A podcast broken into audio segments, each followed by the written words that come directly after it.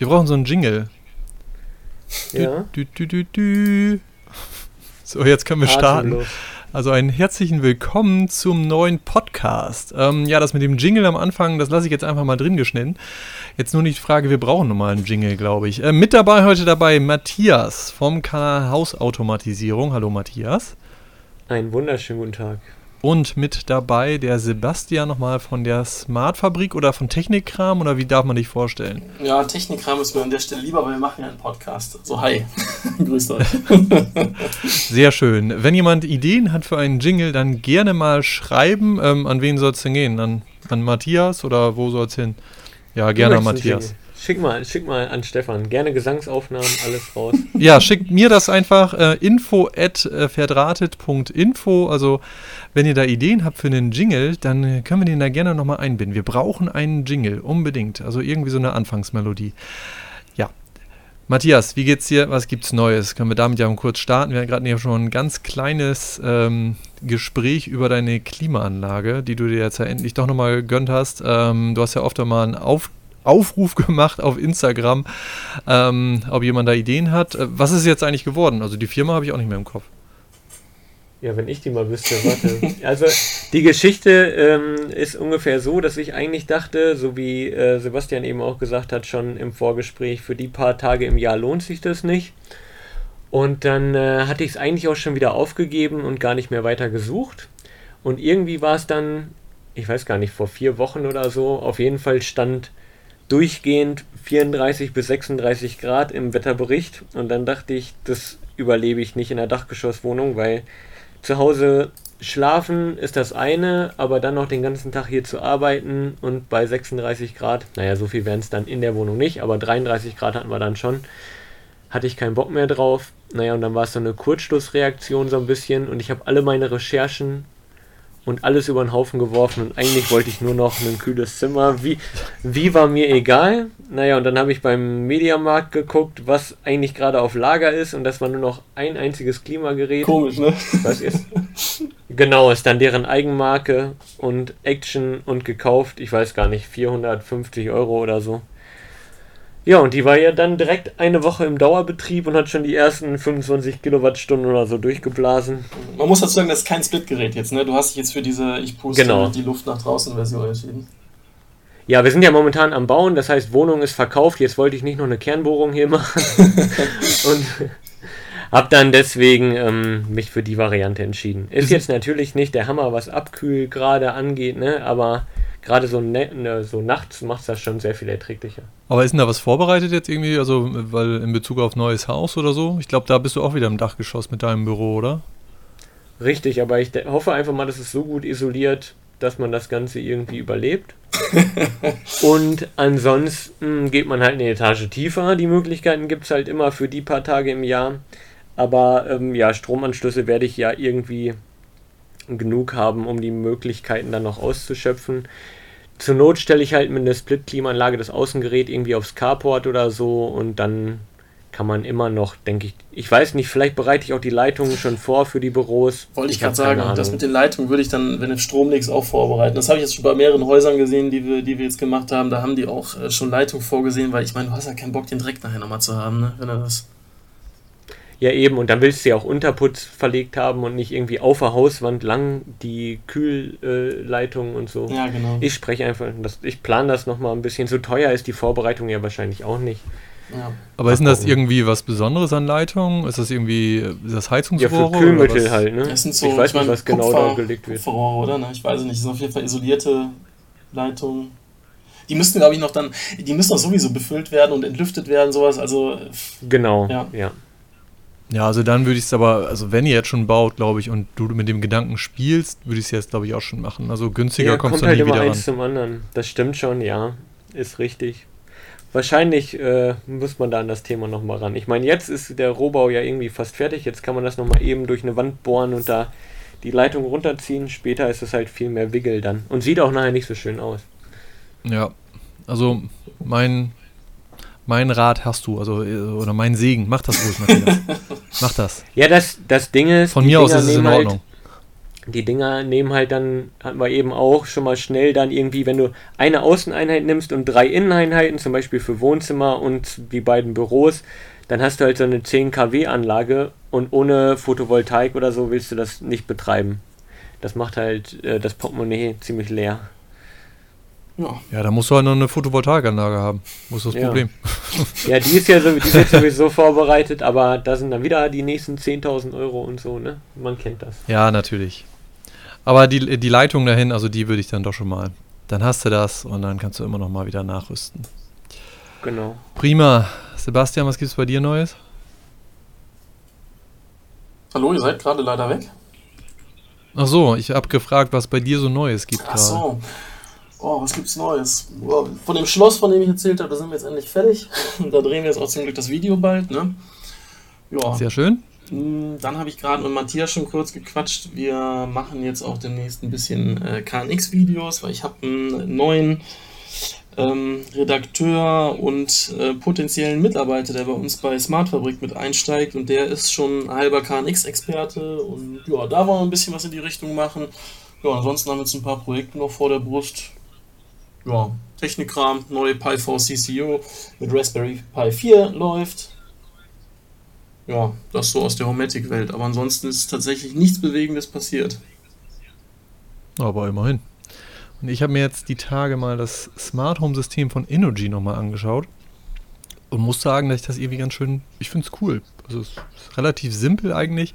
Hatte da anfangs ein bisschen Probleme mit. Ähm, ganz kurzer Hintergrund. Also die haben eine neue Zentrale, die Smart Home Zentrale 2.0. Vorher war das 1.0. Ganz logisch eigentlich. Und ähm, da war vorher das Problem, wo ich nur mit dem Kopf geschüttelt habe, ähm, dass wenn man alle möglichen Geräte angelernt hat an die alte Zentrale, dass man dann um auf die neue Zentrale wechseln zu können, alle Geräte ableeren muss von der alten Zentrale und die alle an die neue Zentrale wieder neu einrichten muss. Und das gleiche für alle Programme, Szenen, alles, was man sich erstellt hat. Aber das ist nach wie ja. vor doch die, die Homatic-Hardware, ne? Das ist nach wie vor Homatic Hardware, genau. Ähm, ist aber noch ein bisschen weiter kompatibel. Also zum Beispiel von Haus aus kannst du mal auch U einrichten und so, was ich eigentlich ganz ah, cool finde. Okay. Das äh, Coole aber ansonsten finde ich halt, dass die Oberfläche sehr schick ist. Naja, wenigstens wollte ich noch sagen, also vorher war es halt echt so, du musst halt alles ableeren und neu wieder anleeren. Habe auch im Internet rumgeguckt, wo dann einer geschrieben hat, ich habe 90 Komponenten hier, jetzt muss ich die alle ableeren und neu wieder anleeren. Ganz schön übel eigentlich und habe nur mit dem Kopf geschüttelt, wo ich das gelesen habe. Dann nochmal mit dem Hersteller telefoniert und die sagten, nee, jetzt gibt es einen okay. neuen Assistenten, der das halt für einen erledigt. Und das habe ich mir noch ein bisschen angeschaut. Video müsste, wenn der Podcast online ist, eigentlich auch schon auf dem Kanal online sein. Kannst Aber ich finde es eigentlich ganz schön, das System, weil einfach die Oberfläche super easy ist. Also ist eigentlich ein bisschen so vergleichbar mit Homatic IP. Das heißt, man hat immer einzelne Szenen, die man sehr simpel erstellen kann. Programme kann man einfach mhm. erstellen und so weiter. Da kann sich Homatic vielleicht noch eine große Scheibe abschneiden von der Einfachheit. Kannst du da die, die IP-Geräte auch anlernen? Oder sind die, weil ich meine, es gibt nee. irgendwie dieses Cloud-Blocking, ne, dass, dass äh, die Geräte ähm, zwar vom Protokoll kompatibel werden, aber nicht an die Cloud dann passen. ja, ist richtig. Also die sind vom Funkstandard her gleich. Ähm, wenn man die aufmacht, die Geräte, steht auch überall EQ3 aber es ist keine Chance, irgendwie äh, die RWE-Geräte, also die Energy-Geräte, entweder an Homatic IP zu lernen, noch andersrum. Also Homatic IP kannst du auch nicht an diese Geräte anlernen. Okay. Das ist ein eigenes System, leider, was ja in sich dann wiederum geschlossen ist. Finde ich doof, nützt nichts. Ja, weil die haben jetzt auch nicht alle. Es wäre ja schade oder es wäre ja genial, wenn, ja. wenn du sagst, boah, ich habe eine coole Oberfläche mit, mit Energy und lerne dann die ganzen anderen äh, Aktoren und Sensoren von Omatic dran an, weil dann hast du nämlich genau das, was du eben meintest, da kann sich Omatic eine Scheibe von abschneiden, was die Usability angeht, ne? Ja, richtig, aber das klappt so leider nicht. Und was ich auch echt negativ finde beim Energy-System ist einfach, dass du für diesen Cloud-Zugang extra zahlen musst. Ich habe jetzt nicht im Kopf, wie viel das ist, das habe ich noch nicht recherchiert, aber du musst dafür extra zahlen und das finde ich Brauchst auch ehrlich gesagt nicht zeitgemäß. Ja, du kannst natürlich wieder basteln mit äh, VPN-Verbindungen zu dir nach Hause und so weiter, dann geht's. Aber ansonsten, wenn du wirklich von unterwegs darauf zugreifen willst mit dem Handy, dann musst du den Cloud-Zugang kaufen. Aber das ist ein, ist ein reines Cloud-Produkt, ne? Das läuft nicht lokal, oder? Ähm, da muss ich gestehen, dass, nee, das muss lokal eigentlich laufen. Weil, also die Zentrale jetzt hast du mich auf einen guten Fuß erwischt. Sorry. Müsste ich selber nochmal nachschauen. Das weiß ich jetzt gerade echt nicht. Also ich meine, also das alte System war auf jeden Fall ein System, was von zu Hause aus arbeitet, wo man keine Cloud benötigt. Denn das hatte an der Seite sogar noch einen Schiebeschalter. Fand ich eigentlich ganz cool, den habe ich auch noch nie gesehen.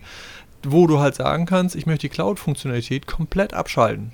Und da ist wirklich ein cool. Schalter dran und da war so, ein, so eine durchgestrichene Weltkugel drauf und da konntest du es abschalten.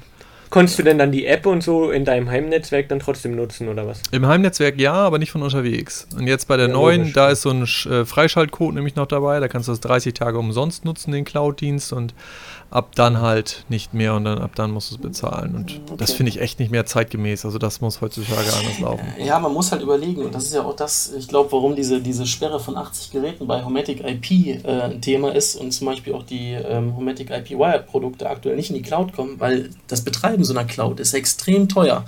Und ich glaube, das fällt vielen Herstellern gerade ähm, auf die Füße und deswegen ähm, ja, geht Innogy da wahrscheinlich einen anderen Weg. Und die sagen, die lassen sich das bezahlen, weil ich meine, mein Gott, du kriegst die Geräte ja auch subventioniert funktioniert und dann bezahlst halt, ich weiß, was kostet das? 5 Euro oder was, was, was kostet die Cloud von denen? Wie gesagt, ich müsste selber nochmal nachgucken, okay. aber während du äh, philosophierst, kann ich ja nochmal schnell nachschauen. Ja, aber ganz ehrlich, dann sollen sie die Geräte, jedes Gerät 1 Euro teurer machen und sich so finanzieren, mhm. dann hat es nicht diesen hässlichen Beigeschmack. Es kostet ja. Natürlich ist das teuer. 14,95. Ja.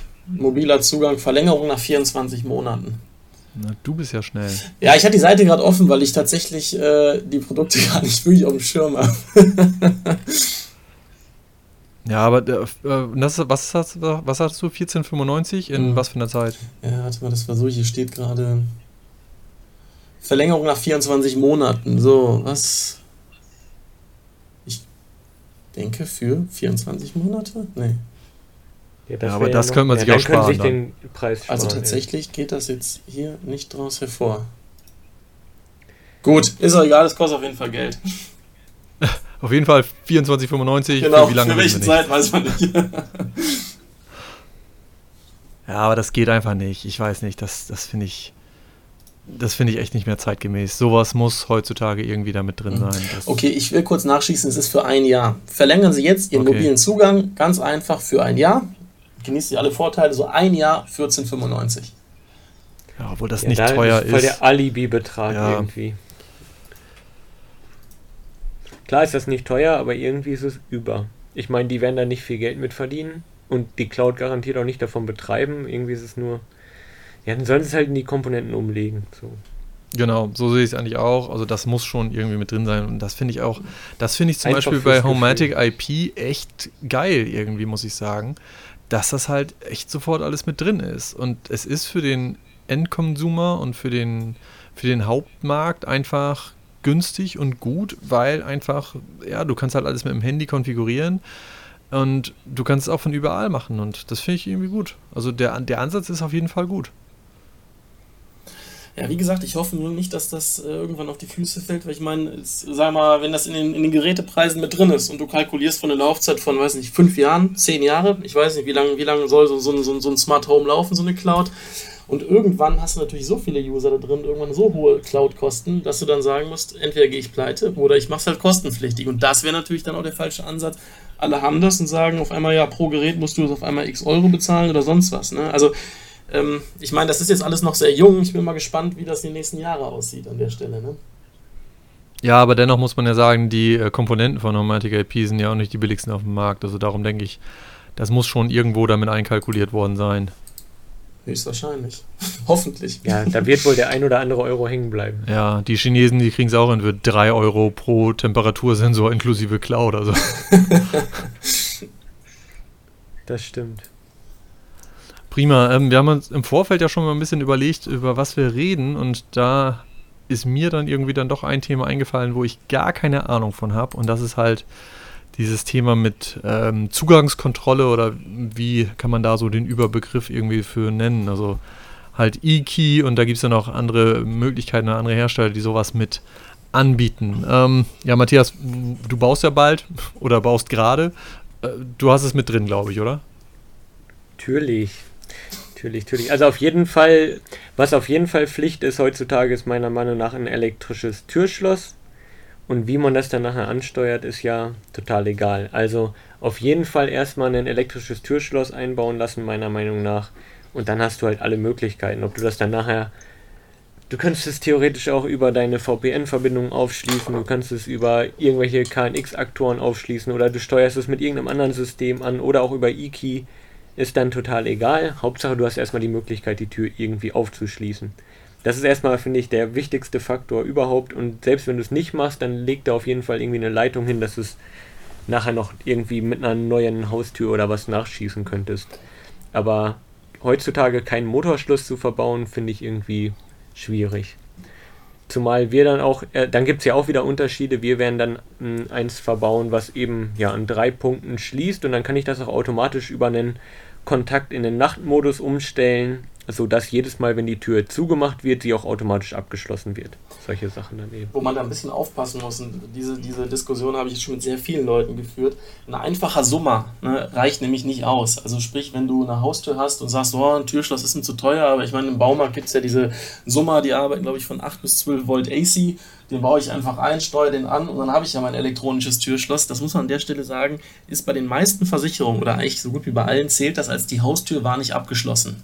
Ne, weil das einfach. die war ja nicht abgeschlossen. Genau, genau. Also deswegen, wenn man sowas macht, definitiv, was du gerade sagst, ein ähm, elektronisches Schloss, was an mehreren Punkten verriegelt, mit einer gewissen Sicherheitsklasse. Da gibt es dann ja auch unterschiedliche Preise. Aber ein Summer alleine reicht nicht. Den kann man am Gartentor einbauen, aber nicht an der Haustür. Genau. Äh, ich, ich bin da wieder ein bisschen dumm. Äh, was ist damit gemeint mit dem Sommer?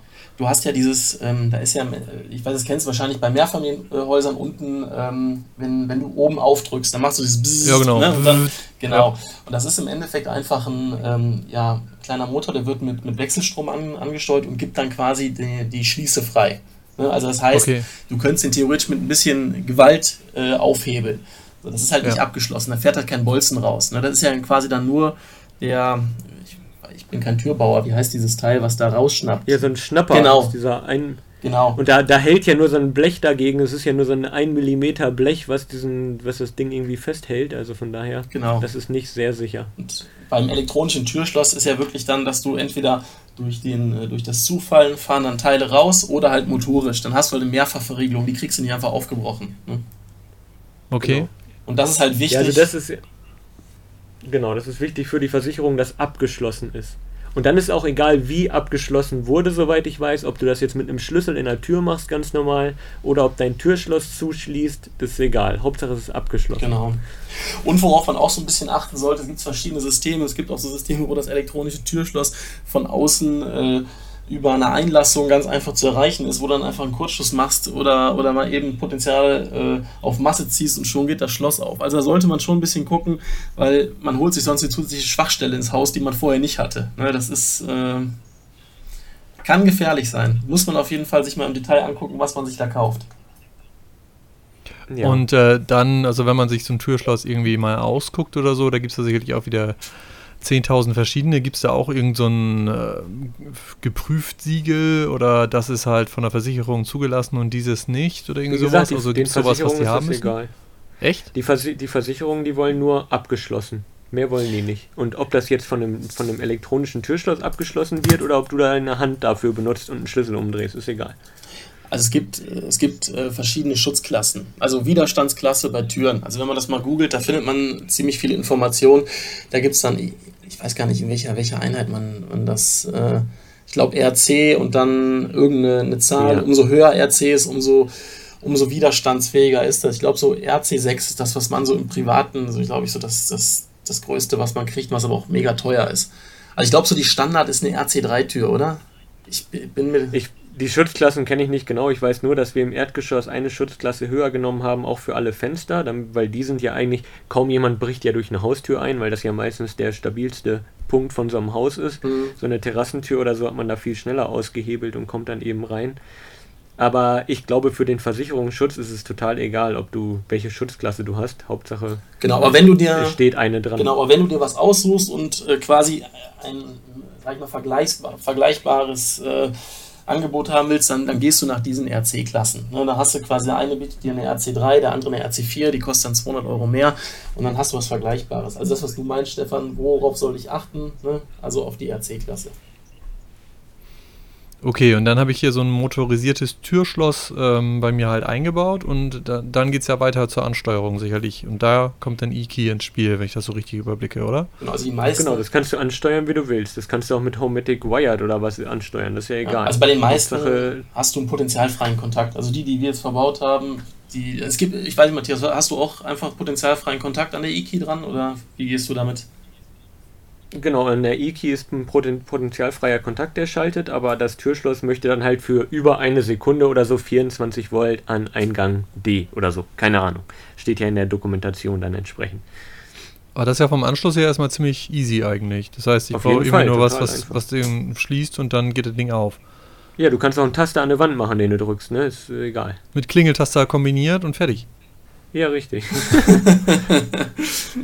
ja, aber also bei manchen, ja bei manchen Sachen macht das ja auch Sinn. Ne? Zum Beispiel, wenn du jetzt, ich sag mal, eine Praxis hast, eine Arztpraxis oder sonst was und äh, du willst, dass hier, wenn jemand klingelt zu gewissen Uhrzeiten, dass die Tür aufgeht, kannst du das natürlich mit kombinieren. Ne? Dann sagst du jedes Mal, wenn jemand von 8 bis 18 Uhr klingelt, geht die Tür automatisch auf und du brauchst nicht erst auf eine Freigabe warten oder sowas. Ne? Also das kannst du ja durchaus auch machen. Oder mit Geofencing und sonst was, da kannst du ja wirklich dann alles realisieren, worauf du Bock hast. Mhm. Wichtig ist eben nur, dass du die Tür aufkriegst und dafür brauchst du das Schloss. Und alles hinten dran ist Banane. Also da kannst du auch einen Raspberry Pi mit einem einfachen Relais nehmen und das Ding dann eben so ansteuern. Okay, und dann äh, müsst ihr mir jetzt erklären, also dann könnte ich ja wirklich das auch mit einem Homatic IP Wired Teil machen und mit einer Fernbedienung, die ich halt irgendwie in der Hosentasche habe. Genau. Weil da habe ich ja eh eine Verschlüsselung sogar, also die, wenn ich das mit eingebe oder anhake oder wie auch immer, dass die Verbindung halt verschlüsselt ist zwischen dem Sender und dem Empfänger, könnte ich ja theoretisch das ohne weiteres machen und hätte Versicherungsschutz und eigentlich auch nicht so viel Angst, äh, obwohl ich da sowieso so ein ziemlich misstrauisch bin. Aber rein theoretisch wäre das ja eigentlich auch recht sicher, wenn ja. ich das mhm. richtig überblicke, oder? Ja.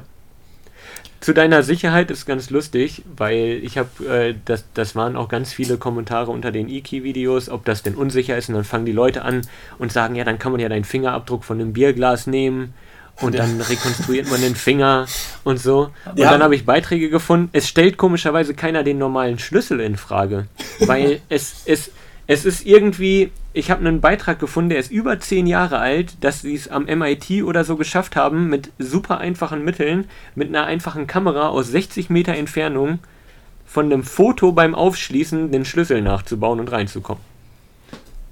Ja, man muss ja dazu sagen, selbst die Schlüssel haben ja auch eine gewisse Schutzklasse. Wenn du jetzt einen ganz einfachen, Ein also einen Einfachbartschlüssel nimmst, dann wird das wahrscheinlich genauso äh, sein, wie, wie Richtig, du das ja. gerade sagst. Ne? Wenn du natürlich da einen hast mit, mit, ich weiß gar nicht, es gibt ja die sind der Kugel drin und sowas, ne? Diese, diese ja, habe ich auch. Schweizer solche. Hersteller, ich weiß gar nicht, wie sie heißen. Aber ich glaube, das geht dann nicht mehr so einfach. naja, aber du brauchst trotzdem brauchst du nur ein Foto. Ich meine, es ist ja optisch alles vorhanden an den Infos, die an dem Schlüssel sind. Ja, klar. Das war's ja. Klar, das stimmt. Ja, klar. Nur der Aufwand steigt dadurch, aber der Schlüssel bleibt ja, ja der gleiche. Wobei Iki auch die Lebenderkennung hat, ne? Also der Schlüssel, der ist. Deswegen, also wenn die den Fingerabdruck Richtig. abnehmen, ähm, so einfach kriegst du das, glaube ich, nicht äh, simuliert. Ne? Ich meine, beim iPhone gab es das ja auch mit der, mit der, ähm, hier, mit dem Fingerprint, aber klar, wo ein Weg ist, ist ein Wille. Die Frage ist, wer hat das Interesse und betreibt den technischen Aufwand, um bei dir reinzukommen. Das muss man einfach so ja, sehen. Ja, ich würde mal sagen, eine Brechstange oder eine Akkuflex ist definitiv günstiger als den Schlüssel zu rekonstruieren oder den Finger zu rekonstruieren. Genau. Deswegen, ich verstehe halt nicht, wie die Leute dann, die kommen dann auf die verrücktesten Ideen.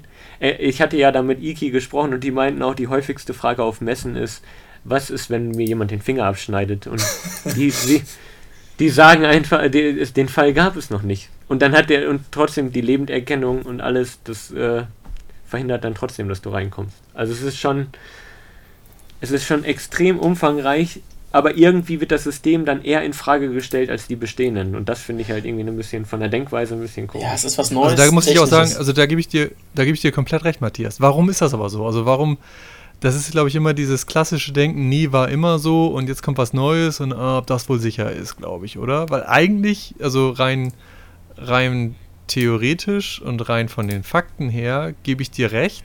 Installieren würde ich es mir irgendwie trotzdem nicht.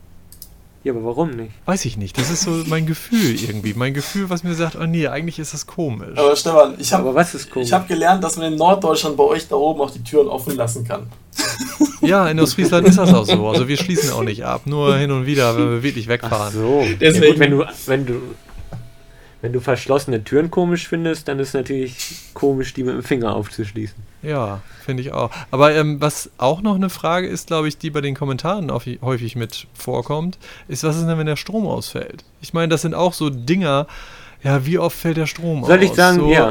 Äh, Soll ich dir im die Jahr Lösung für 10 sagen? Minuten, aber, aber was ist wirklich, also nur mal rein, was ist, wenn der Strom ausfällt? Ja, dann hast du mal einen Schlüssel in der Tasche. Dann, dann gehe ich zu meinen Nachbarn, bei denen ich meinen Schlüssel hinterlegt habe und die mir dann den Schlüssel geben und ich reinkomme. Also, wenn du, wenn du jetzt, ähm, wenn du jetzt natürlich sagst, ja, ich traue keinem und gebe einem auch noch einen Schlüssel dann oder so, dann wird es natürlich schwierig. Aber ganz ehrlich, für ich, ich verzichte doch nicht auf den Komfort, ohne Schlüssel aus dem Haus gehen zu können, ohne irgendwas mitzunehmen, also gar nichts, kein Token, kein Handy, nichts, nichts, um dann den Worst Case von, ich weiß nicht, wie oft war jetzt hier bei mir Stromausfall? Ich glaube, seit ich hier wohne, zweimal für jeweils fünf Sekunden. da warst du wahrscheinlich nur selber schuld. Nee, in den beiden Malen nicht. Aber ähm, wie war, für, für, für welche Wahrscheinlichkeit mache ich das? Ja, natürlich. Also da gebe ich Ich meine, die Autos werden heutzutage ausgeliefert, da ist nicht mehr mehr ein Reserverad drin, weil es einfach super selten ist, dass du nur einen Platten bekommst. Und das Risiko ist, glaube ich, immer noch höher, als dass du vor der Tür stehst, gerade Stromausfall ist und du ganz dringend jetzt in den nächsten drei Sekunden rein musst. Das passiert ja eigentlich nicht.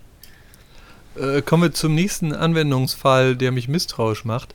Also beim iPhone kenne ich das, es regnet und ich will mein Handy entsperren. Kannst vergessen. Ist das bei eKey anders? Hast du mal ausprobiert?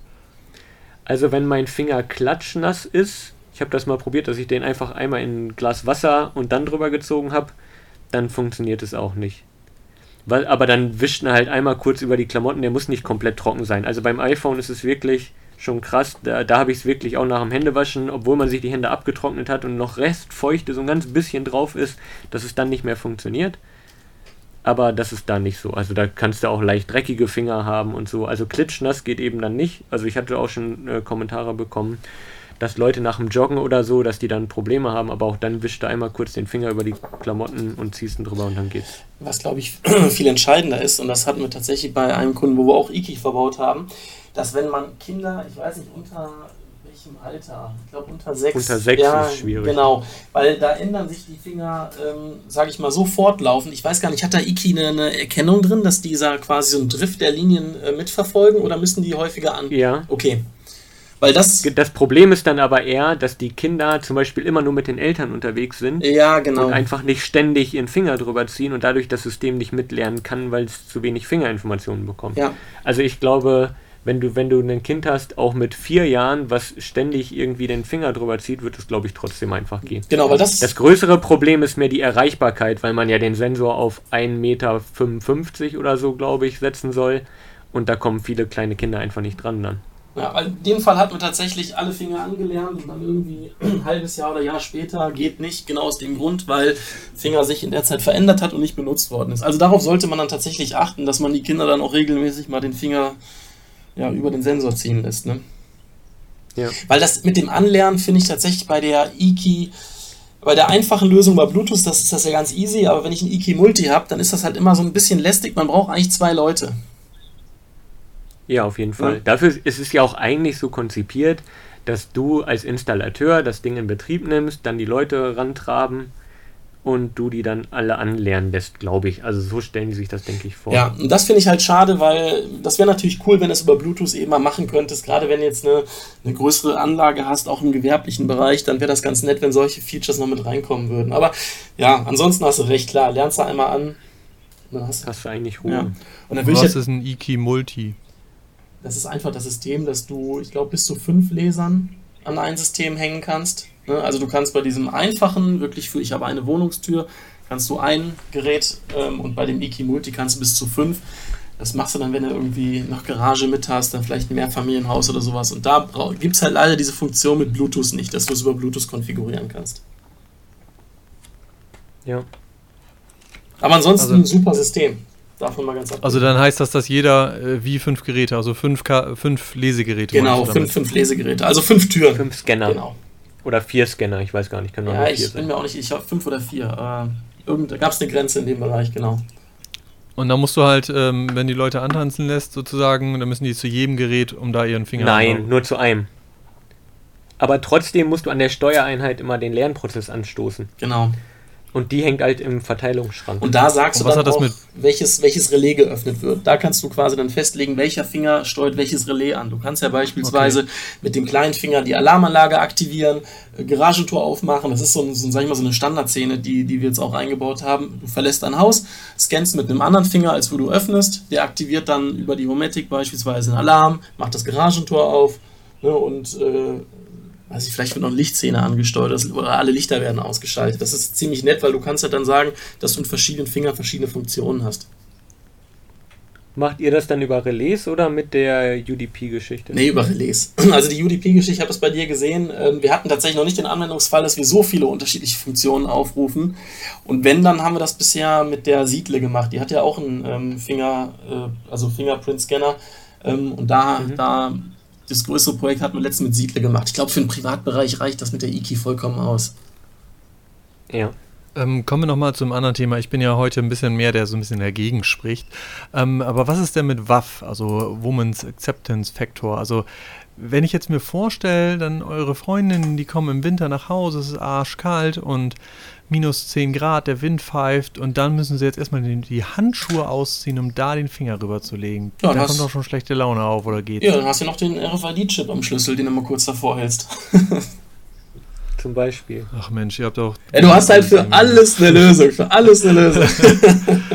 Aber kannst du dann, musst du den zwingend den RFID von Iki nehmen oder kannst du auch dein Handy dafür nehmen? Die, die haben Standard. Ich weiß, Matthias, was, was ist das? Da glaube ich. Das ist so ein ähm, RFID Deathfire, schieß mich tot Standard. Du kannst alles nehmen, was diesen Standard unterstützt. Also kannst du auch einen, kannst dir theoretisch auch einen Ring bauen, wo der ja da drin ist. Gibt es ja auch zu kaufen in einschlägigen Webseiten mit allen möglichen Text da drin. Also ist das eigentlich. kannst alles Ist das eigentlich mit dem Handy möglich? Kannst du, ich meine, ich habe ein iPhone, da geht sowieso recht wenig mit. Nein. Nee? Okay. Handy kann nur NFC und NFC hat Apple sowieso nicht freigeschaltet aktuell für externe Anwendungen. Das heißt, was also von Loxon gibt es ja zum Beispiel diese Geschichte mit dem NFC Code Touch, da hast du ja NFC-Tags. Genau. Und technisch hätte dein Handy alles dafür, aber praktisch gibt Apple die Schnittstellen. Was man natürlich machen kann, ist, du klebst dir ähm, einen Tag einfach in die Handyhülle. Ne? Dann. Ja, was aber nerven könnte, wenn du dann noch Apple Pay oder so machst, Ja. dass dann immer beide gelesen Okay, das stimmt, ja. Aber eigentlich wäre genau das das Geile, ne? Also wenn du es im Handy drin hättest, gerade das ist doch cool irgendwie. Nimmst, du gehst irgendwo hin, dein Handy nimmst du eh mit. Also Handy vergesse ich nie. Ich Ja, vergesse jetzt- eher jetzt- mein jetzt bin Portemonnaie, ich der aber nicht mein Stefan. Handy. Jetzt bin ich der Stefan und sage, jetzt ist Winter und dein Akku ist leer und du kommst nach Hause. Und du hast die Handschuhe an, Stefan. Was machst du jetzt? Ja, die hast du auch noch an. Jetzt Ja, aber du dann habe die ich doch Handschuhe immer noch meinen anziehen. Nachbarn und kann da meinen Schlüssel raus. Dann sagst du, Schatz, mach mal die Tür auf, mir ist kalt. Du ganz ehrlich, dann sage ich, ich wohne in Ostfriesland, ich habe mich abgeschlossen. Zack, wieder für alles eine Lösung. Nee, deswegen, also ich äh, glaube, so mit Apple Watch oder so finde ich das auch ganz cool, wenn das irgendwann mal ginge. Aber jetzt irgendwie so, dass mein Handy da dran halten. Ich meine, mein Handy nehme ich bestimmt ja auch oft mit, aber echt nicht immer. Echt? Also ich, Ja, wenn ich mit dem Hund spazieren gehe oder so, bin ich auch mal froh, wenn ich es einfach zu Hause lasse. ja, das ist aber irgendwie, ja, ist bei mir, glaube ich, so eine schlechte Angewohnheit. Ich würde eher mein Portemonnaie vergessen als mein Handy. Ja, definitiv. Und es ist tatsächlich Ja, auch so, dass äh, wenn ich unterwegs bin und ich weiß, ich gehe nur jetzt äh, mit dem Sepp zum Beispiel eine Kleinigkeit essen, ja dann Apple Pay, habe ich was da, ich brauche ein Portemonnaie mich, mich mitnehmen. Gerade wenn im Sommer kurze Hose, ne, dann habe ich teilweise auch beim Joggen, nehme ich zum Beispiel meinen Schlüssel, binde ich mit in die, die Schnürsenkel ein. Handy habe ich aber mit, um, um Musik zu hören. Also mh, tatsächlich, mein Handy habe ich suchtigerweise. Der weitere Vorteil ist im Sommer ja, dass du nicht bezahlen musst. ja, sag einfach, ups, ich habe kein Geld mit. Ja, aber Iki baut doch, glaube ich, nur ähm, die Ansteuerung dann, oder? Also gibt einen potenzialfreien Kontakt aus für das Tür. Oder haben die auch noch solche, ich weiß nicht, wie die heißen, diese komischen Teile, die du halt von innen dann an den Schließzylinder halt festschrauben kannst, um dann halt den Schlüssel zu drehen. Ja, das haben gibt es mittlerweile auch? Das ist zum Nachrüsten ist Iki Uno heißt das Ganze und das ist im Moment auch mit einer Außeneinheit, dass du dein auch mit einem Auflagesensor mittlerweile, dass du einfach deinen Finger auflegen kannst, der kommuniziert dann über Bluetooth mit der Inneneinheit Aber das ist ein. und dann schließt er auf. Ähm, Matthias, ist das kompatibel mit dem, mit dem Multi, dass du die Schließein... Nein. Genau, das ist ein autarkes System dann wieder, ne? Genau. Mhm. Leider auch so autark, dass ich noch nicht mal die Inneneinheit oder generell das System irgendwie in mein WLAN bringen kann und dann auch über UDP oder so Szenen ansteuern. Schade. Da freue ich mich auch drauf, wenn sie das mal in der neuen Firmware-Version oder so, das müssten sie eigentlich mal bringen, das wäre der Hammer. Ja, wir gehen an der IFA ja mal vorbei, ne? Sagen wir mal, sind, ich weiß nicht, sind die auf der IFA? Weiß ich nicht. Das glaube ich nicht. Okay. Dann lassen wir das. Also Nuki ist auf der IFA, das weiß ich, sonst müsste man da mal sich die Systeme anschauen. Ja, Nuki ist mir schon wieder zu viel Cloud, weil mein Schloss in die Cloud hängen würde ich zum Beispiel nicht. Warum nicht? Wie, weil es eine An Angriffsfläche von außen bietet. Ich würde nämlich sogar so weit gehen, dass ich für den Anfang auf jeden Fall mein äh, Türschloss nur auf das Relais von Iki lege. Mal gucken, wie lange ich das so mache und ob mich das irgendwas nervt, aber das hat den Vorteil, dass du theoretisch dich von außen in das Netzwerk hacken kannst, du kannst mit an den KNX-Bus, du kannst alles haben und du kannst trotzdem die Tür nicht ausschließen. Ja, das stimmt, das stimmt. Aber das haben wir tatsächlich bisher auch so gemacht. Wenn wir, ähm, wenn wir das äh, Codeschloss oder beziehungsweise jetzt einen Laser verwendet haben, immer die Steuereinheit vom Hersteller. Wir haben den, den, den potenzialfreien Kontakt von den Schlössern eigentlich bisher ich glaube tatsächlich noch nie auf einfach so aufs Homatic-System gelegt oder sowas. Dafür ist mir das dann auch, wie du schon sagtest, ähm, ja, nicht sicher genug. Das, das hat natürlich Komfortgründe, ne? wenn du jetzt sagst, du möchtest, äh, angenommen, es klingelt jemand und du kriegst dann einen Anruf über VoIP und sprichst mit der Gegensprechanlage und sagst, hey, ich schließe dir kurz die Tür auf oder so. Das hätte natürlich schon Charme, wenn das ginge. Manchmal. Ich weiß nicht, wie oft der Fall eintritt, keine Ahnung. Aber ich probiere es halt, wie gesagt, erstmal das Ding so anzuschließen und es, die Möglichkeit nicht zu haben. Das ist der Vorteil, wenn du, sage ich mal, bei Siedle unterwegs bist. Ich meine, klar, da greifst du ein bisschen tiefer in die Tasche, aber da hast du genau das. Du kannst ähm, in die Klingelanlage, dann hast du das Codeschloss mit drin. Du kannst dann in der, ähm, in der App beispielsweise, wenn du ein Türgespräch führst, sagen, hier, ich mach's auf von überall auf der Welt, hast ja dann auch ähm, ne, den Zugang über Smart Gateway. Also das finde ich halt bei, bei Siedle wirklich geil. Also das hat mir richtig gut gefallen. Das ist, wie gesagt, ein bisschen teurer, ist jetzt für den normalen Häuslebau wahrscheinlich nicht so erschwinglich, aber wenn du auf sowas Komfort legst oder Wert legst, dann, dann bist du damit genau richtig. Sind das denn überhaupt noch Anlagen für den Privatbereich oder missbraucht man da quasi schon so mittelständische Unternehmenszielgruppenanlagen, sage ich mal? Also ich sag mal von der Optik her, ähm, das ist natürlich immer so in welchem, oder wie, wie, wie schwer ist dein Geldbeutel, ne? Also ich habe zum Beispiel auch ein paar Kunden, sag ich mal so Düsseldorf, Oberkassel, wo halt Geld jetzt nicht unbedingt die Rolle spielt und da ist das so wie der Mercedes oder der BMW oder der Porsche vor der Tür, ist das so, ich habe eine Siedleranlage, die kriegst du halt in so wirklich geilen Ausführungen, weiß ich, mit, mit jeglichen Farben, mit Tachis. Sowas gibt es bei Doorbell beispielsweise auch. Siedles aber, ja, das ist ein Name für sich. Also jeder, der irgendwie ein bisschen, ja, ein bisschen was Edles haben will, fragt halt immer eine Siedler an. also klar, die sind im Gewerblichen sehr groß, aber die haben auch, äh, haben auch äh, Privatanlagen. Die haben jetzt auch eine neue Produktlinie, diese, diese ähm, Siedle Kompakt. Die ist jetzt auch nicht gerade günstig, aber das geht halt eher so in den Consumer-Bereich. Ne? Das ist dann noch so ein klassisch Zweidraht-Technik oder? Ja, die haben ähm, bei Siedler heißt das äh, in Homebus. Ne, das, was ich halt wirklich schlecht finde, und das ist das Einzige, was ich kritisiere, die äh, Kameraqualität. Also ich sag mal, jede, so eine Dorbit oder sowas, da hast du echt ein, ein gutes Bild. Und bei Siedler hast du dann da wirklich, sieht aus wie mit so einer, weiß nicht, iPhone Classic Kamera aufgenommen. Das finde ich halt an der Stelle ein bisschen traurig für, für den Preis, den, mhm. den die da aufrufen für so eine Anlage. Aber ja, dafür hast du dann halt den Zweidrahtbus. Ne? Ja, die Frage, äh, die Frage ist immer, ich weiß zum Beispiel, ich weiß gar nicht, wie weit ich darüber reden darf, aber der, ähm, ich kenne jemanden, ich glaube, der war hier auch schon im Podcast und der hat mal diese Siedleranlage oder ist gerade dabei, die auseinanderzunehmen in dem Privathaushaltsbereich und er meinte, die Sicherheit ist dann nicht sehr hoch und er hat das ganze Protokoll und so sehr schnell auseinandergenommen und konnte dann, indem er den Klingelknopf abgebaut hat, weil der ist auch nur ein Busteilnehmer, dann wieder konnte er dann schon quasi die Tür aufschließen. Ja gut, dann ist aber wieder die Sache, ne, welche Hürde nimmt man? Also wenn, ne, ich meine, da musst du eine gewisse Motivation für haben. Ich glaube, wenn das klar, wenn im gewerblichen Bereich, wenn du hast, ich will in irgendeine Firmenzentrale rein, die haben eine Siedleranlage vor der Tür, dann mag das durchaus ein Sicherheitsrisiko sein, wo ich sage, ja, da sollte man drüber nachdenken. Aber wie gesagt, im Privatsektor, ne, Brechstange fünf Minuten. Ja, ja klar, aber nur weil es, dann könntest du ja genauso gut mit deinem Motorschloss und deinem potenzialfreien Kontakt kannst du ja auch sagen, gut, dann lege ich den halt da so hin, schraubt schon keiner die Blende ab. So, das ist ja dann einfach nur in der Hoffnung, dass es niemand macht. Ja, aber die Hürde, also ich meine, wie, wie, oder was denkst du, wie schnell würdest du sowas mit so einer, selbst wenn du eine, eine Lösung hast, dass du nur einen Stecker rein und ein paar, äh, mit einem, weiß nicht, Tastenfeld kurz was rumprogrammieren musst. Wie lange denkst du, brauchst du für so eine Geschichte? Nicht programmieren. Aber du kannst, du könntest theoretisch auf dem Markt so Komponenten anbieten, die akkubetrieben sind, wo du einfach nur mit so wie heißen, so Klemmen, die halt in die bestehenden äh, Adern einschneiden direkt und dann machst du mit dem Schraubenzieher fix die äh, vier Schrauben los, klemmst das Ding an, drückst auf den Knopf und die Tür geht auf. Also das Witzige ist, bei Siedle dauert es tatsächlich richtig lange, bis man mechanisch das Ding abhat. Also es gibt... Ja, das weiß ich, ja, das kann ja sein, aber... Ne? Also da ist halt die Frage, warum gibt man sich da nicht mehr Mühe mit der Sicherheit? Ja, klar, klar. Also da muss ich Matthias auch recht geben. Ich meine, ähm, wer macht das und wie wahrscheinlich ist das hin oder her?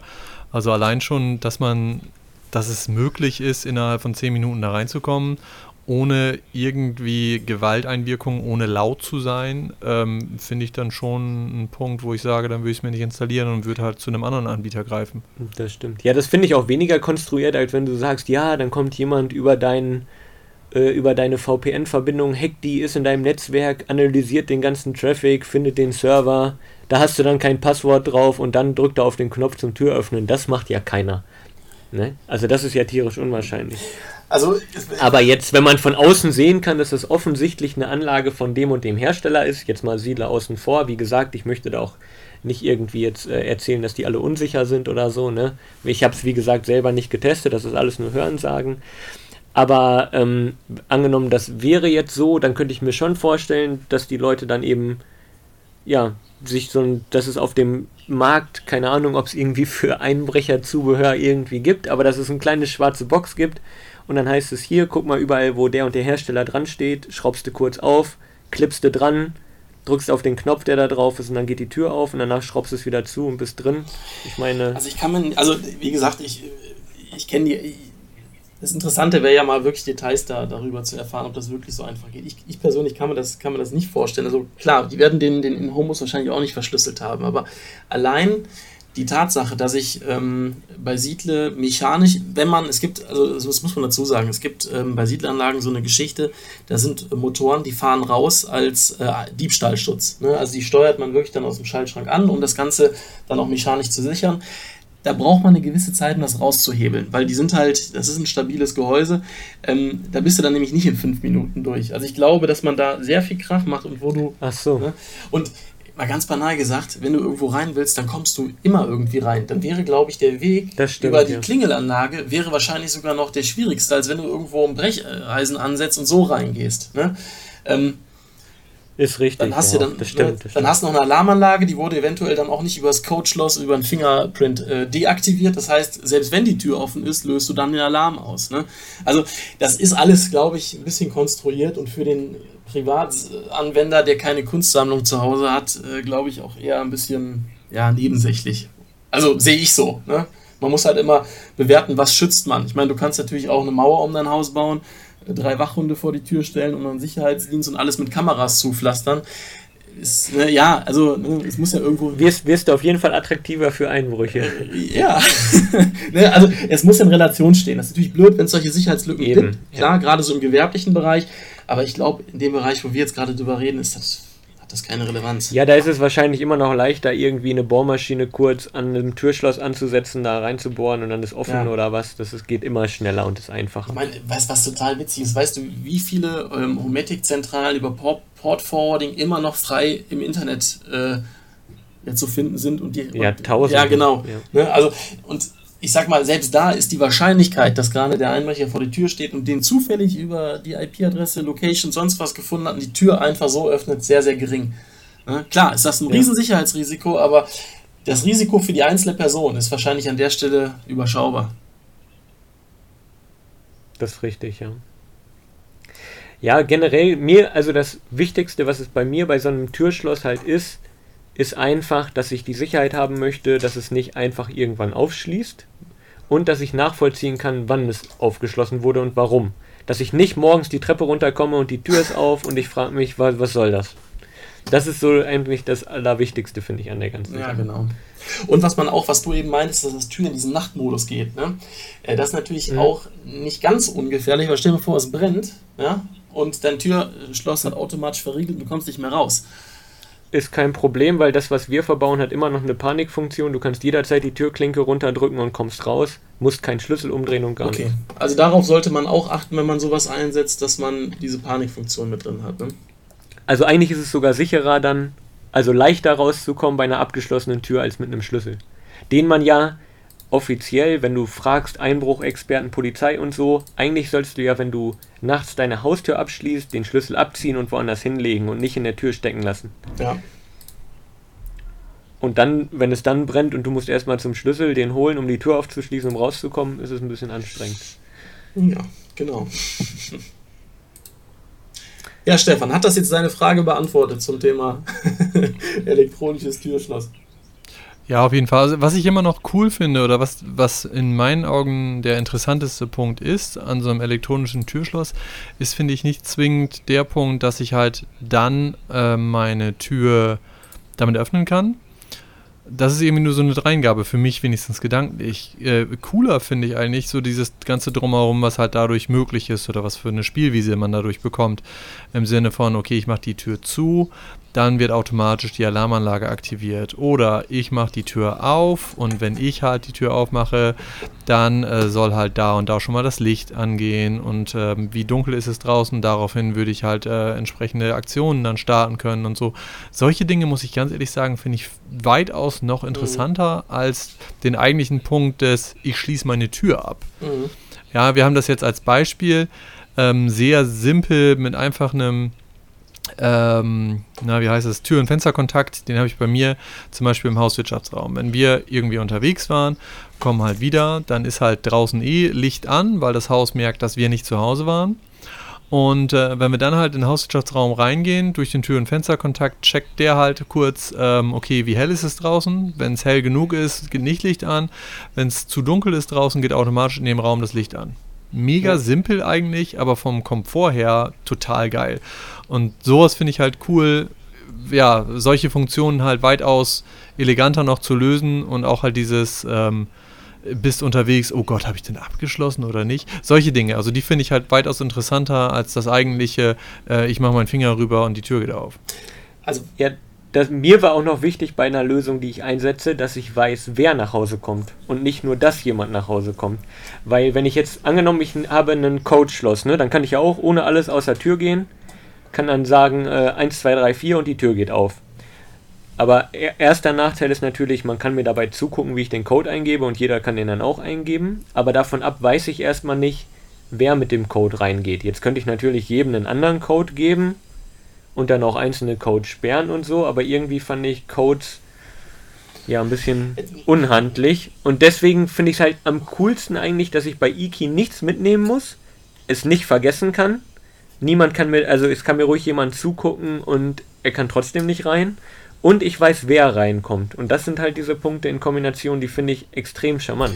Und darauf kann ich eben diese ganzen Regeln wieder dann auch durchstarten und ähm, das Haus reagieren lassen. man muss halt immer gucken, es, es gibt ja verschiedene Anwendungsfälle. Zum Beispiel, wo ich ein Codeschloss total praktisch finde, ist, wenn du, ähm, ich sag mal jetzt zum Beispiel bei dem Schloss, klar, ist ein ganz anderer Anwendungsfall. Da haben wir zum Beispiel vorne am Tor ein Codeschloss, da hat zum Beispiel die Müllabfuhr einen eigenen Code, um an die Mülltonnen zu kommen, die hinterm elektronischen Tor sind. Ne?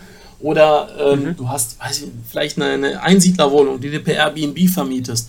So und willst äh, das mit dieser Schlüssel. Dann, ne? ja, dann ist es klar. Also, dann brauchst du. Genau, deswegen ist halt immer wirklich sehr individuell, für was du brauchst. Also ich finde ähm, die Kombination aus Fingerprint und RFID sehr praktisch, weil dann kannst du was wie Handwerkerkarten machen, dann kannst du sagen, pass auf, ich gebe der Firma XY, meiner Reinigungskraft, meinem Gärtner, gebe ich eine Karte, dann brauche ich auch den Fingerprint nicht einlernen. Der hat nur eine Zugangsberechtigung von 8 bis 16 Uhr beispielsweise. Ne? Und auch nur am Wochenende. Nur an der Tür Genau, und so. genau. Ja. Also von daher finde ich das so eine Kombination aus den ganzen Sachen. Also äh, zum Beispiel jetzt bei, bei der Anlage, die wir jetzt da verbaut haben, ähm, da ist die Steuereinheit, kannst du kombinieren mit Fingerprint, RFID und Codeschloss. Ne, du kannst da je nachdem, was du gerade für ein Modul brauchst, dieses Modul an der Anlage betreiben. Und das finde ich halt ganz nett, weil dann hast du genau alle Möglichkeiten, was du jetzt gerade sagst, Matthias. Ne, du, du willst, du willst, willst nichts verlieren, du kommst mit dem Finger rein, du kannst aber auch sagen, hey, am Tor draußen will ich auch, dass Gäste reinkommen, den ich mal eben Code zurufe. Und kannst das trotzdem nutzen. Also wie gesagt, immer sehr individuell. Ja, oder, oder machst eine Party und schreibst einem bei WhatsApp den aktuellen Code oder so. Genau, ne? genau, dann, genau hörst du die Klingel nicht, trotzdem kommen alle rein, weil haben in der WhatsApp-Gruppe den Code und du kannst den Code ja auch nur temporär anlegen. Du kannst dann irgendwie, machst du, ja, ne, ja. machst du 1, 2, 3, 4, der ist dann halt nur an dem Tag gültig. Also da gibt es halt so viele Möglichkeiten, das zu machen. Das stimmt. Also gerade so Airbnb, wo ich, ich meine, viele machen es ja so bei Airbnb, dass du dann irgendwo einen Schlüsseltresor hast, wo du dann mit einem Code an den Schlüssel kommst. Genau. Das ist das ja ist im Endeffekt das die gleiche. Vorstufe ja. davon quasi. Ja. Nur, dass er hoffen muss, dass dir jemand den Schlüssel wiedergibt. Genau, genau. Nee, für sowas ist da, sind Codes auf jeden Fall unersetzlich. Gerade mit automatischen Buchungssystemen könntest du ja dann den Code für die Leute automatisch freischalten, für den Buchungszeitraum und all so ein Zeug. Genau, genau. Also von daher ist es, es gibt quasi nicht das eine System, wie es, wie es immer so Nein, ist. Ne? das ist richtig. Gerade wenn du Richtung Kleingewerbe gehst, ist sowas mit Codes halt immer mega praktisch. Ne? Weil äh, hast du wechselnde Mitarbeiter, ein Code, der, der ist halt dann gültig für eine gewisse Zeitraum. Du kannst dann sagen, ne, der ist, ja, aber ich finde, also gerade bei wechselnden Mitarbeitern finde ich das mit dem Fingerprint noch am besten. Ja, da musst du aber jedes eigentlich. Mal anlernen, ne? Das ist halt so das Problem. Wenn du gerade sagst, du hast keine sensiblen Bereiche, wie jetzt zum Beispiel ein Labor, wo nur fünf Leute rein dürfen, sondern du hast halt quasi einfach eine Tür, wo du sagst, ja, auch meine Patienten sollen da reinkommen oder sonst was. Und dann hast du halt einen Code, um eine gewisse Barriere zu schaffen, die aber quasi keine Sicherheitsbarriere ist, sage ich mal an der Stelle, ne? Ja, das stimmt. Also eine gewisse Barriere hast du, aber eigentlich eine Riesenbarriere ist es ja eigentlich auch nicht. Genau. Also ein Code finde ich jetzt nicht so. Zumal hast du dann wieder Mitarbeiter, die halt morgens trotzdem klingeln, oh, ich habe meinen Code vergessen oder ähnliches, das, dann ist ja auch nicht ja. geholfen. Also dann finde ich das mit dem Fingerprint schon am coolsten. Erst recht halt bei wechselnden Mitarbeitern, wo du halt sagst, okay, der hat das Unternehmen verlassen, deaktivieren, fertig. Mhm. Klar kannst du es auch beim Code machen, das wäre jetzt ja das, was du als nächstes sagen wolltest, aber trotzdem, Nein. weiß ich nicht, finde ich das mit dem Fingerprint schon am coolsten eigentlich, muss ich sagen. Ja, zumal du in ganz, ganz großen Systemen nutzt du ja auch diese E-Key-Net-Lösung, die ja dann wirklich tausende Finger speichern können und tausende Leute und unendlich viele Scanner gefühlt. Und dann kannst du ja sowas wie so ein Onboarding machen, wenn du einen neuen Mitarbeiter einlernst, dann kommt er erstmal zu Informationen, da liegt dann auch ein Scanner, der nur dafür da ist, um neue Mitarbeiter einzulernen und so. Ja, genau. Ne? genau. Also, wie ist es da datenschutztechnisch? Ich meine, Fingerprint, da haben sie deinen Fingerabdruck. Haben die nicht. Wie haben die nicht? Im, Im Finger wird nur so eine Art Hash, also in dem Scanner wird nur so eine Art Hash gespeichert von deinem Finger. Du kannst aus den Daten im Scanner den Fingerabdruck nicht rekonstruieren. Ach so. Das ist eine Prüfsumme. Ne? Das heißt, die du. Ich, ich glaube, 1 zu, wie war das? 1 zu 10 Millionen oder sowas, dass die Hash-Summe bei den Fingern gleich ist? Ja. Irgendwie sowas. Ne? Die machen ja kein Foto von dem Finger, sondern die gehen ja über die Linien, über die Punkte und machen daraus quasi über einen Algorithmus einfach ja, einen Hash. Und den. Ach so, okay. Und der wird immer abgeglichen wieder quasi. So wie bei deiner Passworteingabe. Da wird ja auch hoffentlich, wenn, wenn das richtig entwickelt wurde, wird ja auch kein Passwort in der Datenbank abgelegt, sondern auch nur ein Hash von dem Passwort. Ja. Und so ist das mit deinem Finger auch. Also du kannst aus den Daten aus dem Scanner keinen Finger rekonstruieren. Und wieder was gelernt. Das ist doch schön. Ja, das finde also deswegen fand ich das System ja wirklich so. Ich hatte am Anfang da auch keine Ahnung von, was das eigentlich alles kann. Ich bin da einfach mal so hingefahren, aber ich fand das wirklich sehr charmant, wie alles gelöst ist. Und es hat irgendwie auf, die haben auf jede Frage eine Antwort und es fühlt sich einfach richtig an. Und was ich auch cool finde, ich meine, ich habe mir auch Systeme angeguckt, wie zum Beispiel Danalog heißt das, glaube ich, wo du dann mit Bluetooth in so einem Geofencing-Radius, wenn du nach Hause kommst und drauf zuläufst, dass dann automatisch die Tür aufgeht. Aber was ich auf jeden Fall wollte, ist, dass ich aktiv etwas tun muss, um die Tür zu öffnen und dass ich nicht irgendwie nochmal ums Haus laufe, zum Auto gehe, weil ich was vergessen habe und, ne, und dass dann die Tür dabei aufgeht. Also ich möchte immer aktiv etwas machen, dass die Tür noch geöffnet wird. Ja, genau. Das war mir halt auch noch wichtig. Das war halt auch einer der Punkte, dass ich sage, ich möchte nicht mit, ja, sowas war, Nuki kann das, glaube ich, ja auch, wenn du auf die Tür zuläufst, dass die dann aufgeschlossen wird. Das ja. ist mir zu spooky und zu unsicher wenn ich da irgendwie mal in Urlaub fahre und das Ding denkt, ich laufe drauf zu, nur weil ich nochmal kurz zum Kofferraum gegangen bin, brauche ich, glaube ich, nicht. Ja, eben ist auch die Frage, ob man das dann wirklich braucht. Ne? Also für mich ist wichtig, dass ich diesen Radius einfach möglichst klein halte, in welchen Situationen die Tür geöffnet wird. Ja, Das stimmt. Und wenn ich meinen Finger über einen Scanner ziehen muss, dann habe ich eine ziemlich eindeutige Aktion dafür ausgeführt. Und das hätte ich bei einem angenommen, ich möchte nur noch mal gucken, ob die Haustür abgeschlossen ist und ich laufe zurück und rüttel noch mal dran und ich hätte sowas wie Gesichtserkennung und die Tür schließt dann wieder auf, ist ja auch irgendwie nervig. Das hatte ich auch mal bei einem Mietwagen, der hatte auch so dann Key Let's Go und ich wollte nur gucken, ob die Tür abgeschlossen ist. Ziehst du dran, geht sie ja natürlich direkt wieder genau. auf, so weißt du. ja. Aber auf jeden Fall schon mal ein interessantes Thema. Dann ähm, an dieser Stelle jetzt erstmal schon mal schönen Dank an euch beiden, dass ich halt meine ganzen ähm, kritischen Fragen hier stellen durfte. Ähm, wenn die Zuschauer jetzt irgendwie, Zuhörer, wenn die Zuhörer auch noch irgendwie einen kritischen Punkt hier haben, den wir vielleicht noch nicht so bedacht haben, dann wäre es eigentlich auch cool, wenn ihr einfach uns eine E-Mail schreibt, wenn ihr Lust habt. Also ich gebe da gerne meine E-Mail-Adresse nochmal raus, also info.verdrahtet.info. Können wir dann gerne beim nächsten Podcast dann nochmal darauf eingehen. Genau. Super. Ansonsten bedanke ich mich an dieser Stelle für uns drei, bei dir, fürs freundliche Zuhören. Ähm, schönen Dank, Matthias und Sebastian, für die Zeit. Ja, danke. danke ja, danke, danke. Und dann hören wir uns doch sicherlich bald mal wieder hier im Podcast. Jetzt brauchen wir noch so ein, Out so ein Outro-Jingle. Vielleicht kann Sebastian. Das darf das auch nicht das gleiche sein wie das Intro. Genau, also der Aufruf. Das Intro-Jingle habe ich ja gemacht. Darum kann hier das Outro-Jingle dies, diese Woche Sebastian mal übernehmen. Ah, sehr schön. Jetzt live oder was? Ja, natürlich. Ah, jetzt, jetzt erwischt du mich auf falschen Fuß. nee, tut mir leid, da habe ich nichts. Ach, ah. Na gut, dann diese Woche nochmal ohne Outro-Jingle. Vielleicht kriegen wir da irgendwelche Zuschriften und dann Beim nächsten geht's Mal, richtig ab genau. nächstes Mal. Alles klar, danke euch, ne? Dankeschön und bis zum nächsten Mal. Jo, ciao. Tschö. Tschö.